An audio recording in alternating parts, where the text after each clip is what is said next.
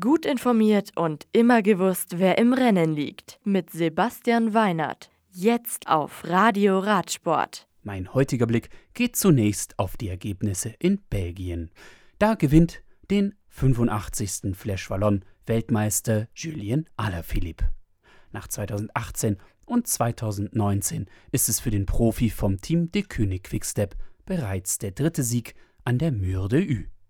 Jumbo-Visma-Fahrer Primoz Roglic unterliegt nach einem langgezogenen Bergaufsprint circa ab 400 Metern vor dem Ziel und nach 193,6 Kilometern auf der Ziellinie. Alejandro Valverde von Movistar kommt beim Traditionsrennen mit Start in Charleroi nach sechs Sekunden als Dritter ins Ziel. Bei den Frauen gewinnt ebenfalls die amtierende Weltmeisterin. Und die heißt Anna van der Breggen und sie fährt für SD Works.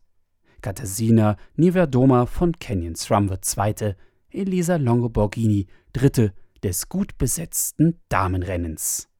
Und in Naturns in Südtirol geht nach 162 Kilometern die dritte Etappe der Tour of the Alps mit einem Sieg für Gianni Moscon zu Ende.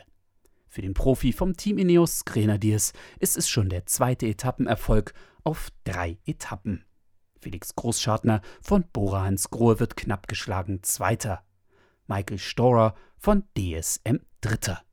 Am Donnerstag geht's dann auf die vierte, fast 169 Kilometer lange Etappe von Naturns nach Pieve di Bono.